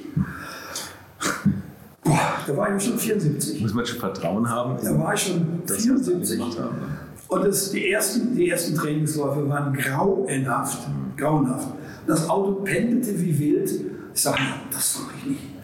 Und da habe ich mir so das Auto mal ganz genau angeschaut und habe festgestellt, der Flügel, den wir damals in England gekauft hatten, hatte keinen Gurney-Flap. Hm. Ich sage, Frank, komm, lass uns das mal versuchen. Wir sind zur Obi gefahren, haben eine 10 mm Aluwinkel gekauft und haben den aufgenietet. Sie werden es nicht glauben. Die aerodynamische Stabilität war wie ausgewechselt. Das Auto schnurrt geradeaus. Und jetzt frage ich mich, Warum sind die damaligen Fahrer nicht zu mir gekommen und gesagt, Jürgen, das Auto ist unfahrbar? Ja, witzig, ne? Offensichtlich gibt es mehrere dieser Rennwegen, die wie die Gurken daher trampeln. Ja. Ja? Die, ja. So, also habe ich das Rennen für mich gewonnen und habe gesagt, Vielen Dank. Im eigenen Auto ein Rennen gewonnen, das war's. Helm abgenommen, einen ganz großen Nagel gehängt. Sehr gut. Was war das für ein Rennen? Äh, Nee, Cup-Rennen in äh, Hockenheim zusammen mit der, es gibt eine Serie davon, auch so lauter Sportwagen mit. Ja, okay. Also insofern ja. muss ich sagen, hat mich sehr beeindruckt. Ein, ein, eine runde Geschichte. Also, aber der Wagen ist noch im Besitz von dem. äh, Richtig, ja, ja, ja. Der fährt ihn immer noch. Und was für ein Motor war da dann drin? Immer noch das Also ich hatte, ich hatte damals drin den Cosworth BDH. Mhm. H steht für dieses, war der Formel 2. Und er hat jetzt den drin Cosworth äh, ZX und alles, glaube ich. Okay. Hat aber noch einen Motor zum Tauschen, wenn er es verkaufen sollte. okay. Ja, klingt toll. Ist er noch im alten Look, der Wagen, wenn man ihn sieht mit dieser Rexlackierung? Oder? Ja, ja. ja okay. Exakt eins zu eins. Wer ihn sieht, weiß, dass das ihre Konstruktion ist. Ja. Und die Konstruktionszeichnungen, die sind jetzt weg. Da müsste man jetzt Reverse Engineering betreiben. Ja. Hm? Aufgrund des Fahrzeugs alles nochmal neu konstruieren. Okay. Geht ja, machen ja viele. Kann man schon machen. Ja. Ja, lohnt sich gut. Eine gute Geschichte. Nee, lohnt sich wahrscheinlich nicht. Nee. So, dann gab es noch einen, einen 94 bis 98 waren sie bei Opel. Ja, Opel habe ich bewusst übersprungen. okay. Das Das will sie zu nichts drängen. Das war die schlimmste Zeit meines Lebens. Tatsächlich. Ich habe gute Zeiten gehabt, beste Zeit sicherlich unter anderem auch bei Steiner und Puch, als wir damals wirklich in der Fahrzeugtechnik einen solchen großen Erfolg gehabt haben, für, 1000, für mehr als 1500 Leute Lohn und Brot geschaffen haben. Das, das war sehr schön. Äh, Audi gab es gute Zeiten, schwierige. Bei Magna war es durchgängig fast gut, interessant, aber Opel war die schlimmste Zeit. Wie hat man sie da hingelockt? Das war, dahin geholt habe ich der Hans-Wilhelm Gäb, alter Bekannter aus. den ich natürlich von früher kannte. Der hat den Obelanern gesagt, das ist ein Mann, den brauchen wir als Entwicklungsvorstand, nachdem der damalige Entwicklungsvorstand, der Peter Hahnberger, äh, zu höheren Wein berufen wurde. Der wurde dann weltweiter Entwicklungsvorstand bei General Motors. Äh, Ich bin dorthin gekommen und interessant war, dass ein anderer Vorstand, ich nenne ihn ja nicht beim Namen, hat gesagt, Herr Stockmann, das ist eine sehr schwere Aufgabe. Das sollten Sie sich dreimal überlegen. Ich habe gesagt, Herr X, möchten Sie, dass ich nicht komme? Nein, nein, nein, das wollte ich damit nicht gesagt haben. Aber ich sage nur, das ist sehr schwer hier. Recht hat er gehabt, ich hätte auf ihn hören sollen. Micromanagement zum Schlimmsten, grauenhaft. Ist die, die, die, die große Linie hat niemanden interessiert. Beispiel, ich habe mehrere Vergleichsfahrten mit, mit Autos organisiert, bei denen auch unsere neuen Autos alle dort den Leitenden vorgestellt worden waren. Hat niemanden interessiert. Es ist niemand gekommen. Selbst der Hahnberger, der hier eigentlich dafür zuständig sein sollte, weltweit gesagt, kommt, macht ihr das, interessiert mich nicht. Es ging nur nach Zahlen, ganz schlimm. Stand extrem unter dem Spardiktat von General Motors. Ne? Ja. Also die haben alles Geld Die, die, konnten- die, die, die Designer hatten einen wunderschönen Nachfolger für den Kaliber, der ja an sich schon Toll. ein großer Beruf war, der Kaliber. Hatten fertiggestellt. Wir haben das, das Modell gezeigt. Da wurde der enthüllt. Und Standing Ovations vom Marketing. Der Louis, damals Europachef. Aha, mhm, naja. Wie viel Kalibras verkaufen wir derzeit? Ja, du, der, der Kaliber ist am Ende seiner Lebenszeit 17.000. Aha, vergiss es, denk den wieder ab. So wurde die Firma runtergemacht. Und dann kam eines Tages der Fahrwerkschef zu mir und sagte, stopp mal, ich bin totunglücklich. Der Astra soll in vier Monaten in Serie gehen. Das wird so nicht gehen. Die Journalisten werden uns zerreißen. Ich sage, um Gottes Willen, was sind. Ich sage gar nichts, kommen Sie mit mir bitte zum Nürburgring, wir fahren mal. Dann sind wir nicht auf den Ring gefahren, sondern die Straßen außenrum. Wir hatten so ein kleines äh, Entwicklungsbüro, das, das outgesourced wurde am Nürburgring. Und ich sage, X, das Auto kommt ja auf der Hinterhand gar nicht zur Ruhe. Gott sei Dank sagte, dass Sie das merken. Ach, das, das ändern wir, die Konstruktion ändern wir. Und da bin ich angetreten bei General Motors und habe gesagt, das geht so nicht.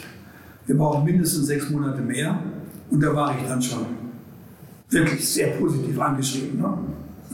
Sechs Monate, ja. Das, das wollten die gerne haben, dass wir dann sechs Monate Astra ist in Serie gegangen mit der neuen Hinterradaufhängung und ist gelobt worden, was, was sehr gut war. Inzwischen kommen zwei, zwei neue Generationen von Hinterradaufhängung und die Leute haben sich wirklich Mühe gegeben. War sehr gut. Aber zu, zu jedem Thema, es, es ging immer um Kleinigkeiten. Es wurde gefitzelt bis zum Geht nicht mehr. Und äh, ich habe dann letztendlich auch das Handtuch geworfen. Denn das war also nicht mein Stil zu arbeiten. Denn ich glaube, wenn man für eine, ein Unternehmen zumindest an einer technischen Stelle verantwortlich ist, dann muss man auch dafür sorgen, dass die Verantwortlichkeit auch wahrgenommen werden kann und dass ich nicht unentwegt durch irgendwelche Dinge gebremst werde. Und äh, habe dann das Handtuch geworfen, habe von mir aus die Kündigung eingereicht. Wir haben uns dann geeinigt, wie heißt das so schön? Äh, einvernehmliche Kündigung heißt es immer in der, in der Presse. Äh, es, es war nicht auszuhalten. Es hat die, die, die Technologie, die Autos, die Qualität, die Positionierung, hat es alles nicht interessiert. Es gab nur, wie viele Autos brauchen wir, was kommt unter dem Strich raus. War immer negativ. Das finde ich völlig verrückt. Die haben alles aufgegeben. Ich meine, die waren ja immer mal Kopf an Kopf rennen gegen VW. Ja. Und dann kam VW, wo sie die Qualitätsprobleme hatten, kam VW mit Golf 4, was ja, Ja. eine Klasse drüber war eigentlich dann. Richtig, Auf einmal. richtig. Das Einzige, was mir wirklich Spaß gemacht hat in dieser Zeit, war natürlich der Renneinsatz mit dem Calibra. DTM. Ja, DTM. Das war, ein, das war eine gute Zeit. Als ich kam, war der Calibra schon ein, der, der Renncalibra, schon ein sehr, sehr gutes Auto. Die Vorentwicklung war dafür zuständig. Das Getriebe, die gesamte Antriebseinheit kam von Williams, war sehr, sehr gut ausgedacht. Der Motor war Eigen, Eigenbau. Das Fahrwerk war zum Teil von Williams, von anderen, war aber das Auto, Auto war kein gut, ganz schlechtes Auto. Es hatte nur zu wenig Leistung. Und da habe ich mit dem Herrn Indra als Motorenentwickler noch und nöcher diskutiert. Denn und unser eigener Opel-Motor hatte ein sehr kleines Stichmaß. Ich glaube 88. Nageln Sie mich bitte nicht fest. Ich sage, mit diesem kleinen Stichmaß kriegen wir keine Ventile rein, die groß genug sind, um Leistung zu erzeugen. Wir brauchen Leistung, ansonsten ist das Auto doch sehr gut. Also Indra hat das mir nicht abnehmen wollen. Ich habe dann über seinen Kopf hinweg einen, einen Rennmotor bestellt bei Cosworth auf der Basis des Isuzu V6. Der hatte ein Stichmaß, das war 7 mm größer und da konnte man richtig große Ventile einbauen. Und der Motor von Cosworth hatte schon im ersten Hof, wie er kam, hatte schon mehr Leistung als unser eigener. Und dann hat Cosworth mehrere Entwicklungsstufen, heute heißt das ja Updates gebracht. Und zum Schluss waren wir richtig gut beieinander, sodass wir dann unter Manuel Reuter die DTM, dann, ist die schon IDC, gewonnen haben. Das war ein Riesenerfolg. Anstatt jetzt aufzubauen auf diesem Erfolg, hat der Chef Hahnenberger, weil wir natürlich Geld dafür brauchten, für die Motorsport-Einsätze, hat das Projekt gestoppt. Kein Geld mehr, Motorsport wird zugemacht. Und äh, damals kam der Scholz von Automotor und Sport, der ja Marketingchef bei Automotor und Sport war, zu mir, hat mich vorher angerufen, so ein bisschen geheim. Herr Stockmann, ich möchte Sie gerne mal sprechen. Ich sage, ja gern, kommen Sie zu uns oder gehen. Nein, nein, ich meine, aber ich möchte, dass niemand dabei war. Wir haben uns getroffen. Er hat mir die Imagezahlen vorgelegt, die Automotor und Sport gerade abgefragt hatte. Und die waren für Opel verheerend. Und zwar bis zu dem Punkt, wo wir den Motorsport eingestellt hatten, waren wir gleich auf mit Ford und ähnlichen Marken. Und mit Einstellung des Motorsportes sind wir abgesagt, wenn ich mich recht entsinne, damals um 13 oder 14 Meisterpunkte. Ein Drama. Ja. Ich habe mir erlaubt, das Opel zu zeigen, das hat die überhaupt nicht tangiert. Wenn wir nur Autos verkaufen, wenn damit Gewinn machen, wir machten nur keinen Gewinn damit. Ne? Denn dass man Image auch letztendlich im Preis hinterher an den Kunden weitergeben kann, das war denen in irgendeiner Form nicht klar. Und dann habe ich gesagt, also nein, das ist nicht mein Thema. Bin dann gegangen und muss sehr dankbar sein, dass der Hans-Wilhelm Geb, der mich ja letztendlich auch geholt hat, mir einen sehr guten Abschied bereitet hat. Und ähm, da muss ich zum ersten Mal sagen, haben denn die Journalisten auch mitgezogen, da hat mir keiner einen schlechten Nachruf bereitet. Das war ein positiver Nachruf, den ich da bekommen habe. Denn äh, ich glaube, das war nach außen auch offensichtlich, dass ich da nicht glücklich werden konnte. Aber was ich immer gesagt habe, das ist ein richtig gutes Team. Die beweisen das jetzt. Ne? Das Team war wirklich gut. Das hätte man aus, ausreichend budgetieren können müssen. Das hätte man arbeiten lassen können. Wie gesagt, Kaliber-Nachfolger und mehr. Und die Firma Opel hätte ganz anders dargestanden. Ja. Ich glaube, Hans-Wilhelm Geb selber, der hadert auch mit der Opel-Zeit. Ne? Also mit naja, dem, der hat ja auch drunter gelitten. Ne? Genau, genau, ja. Der hat ja auch häufig genug seine Stimme mhm. gegen General Motors erhoben gesagt, lass uns das doch anders machen. Intern, manchmal sogar extern. Er hat ja auch gekämpft bis zum Letzten, muss man wirklich sagen. Also ohne Hans-Wilhelm Gebe wäre selbst das, was Opel letztendlich geschafft hat, nicht, nicht zusammengekommen. Er hat gedrängt gemacht, geschoben. Er war ein echter Kämpfer. Das stimmt. Was ich wahnsinnig interessant finde in Ihrem Lebenslauf ist, dass Sie, glaube ich, viermal zwischen Industrie und Zulieferer gewechselt haben. Ja.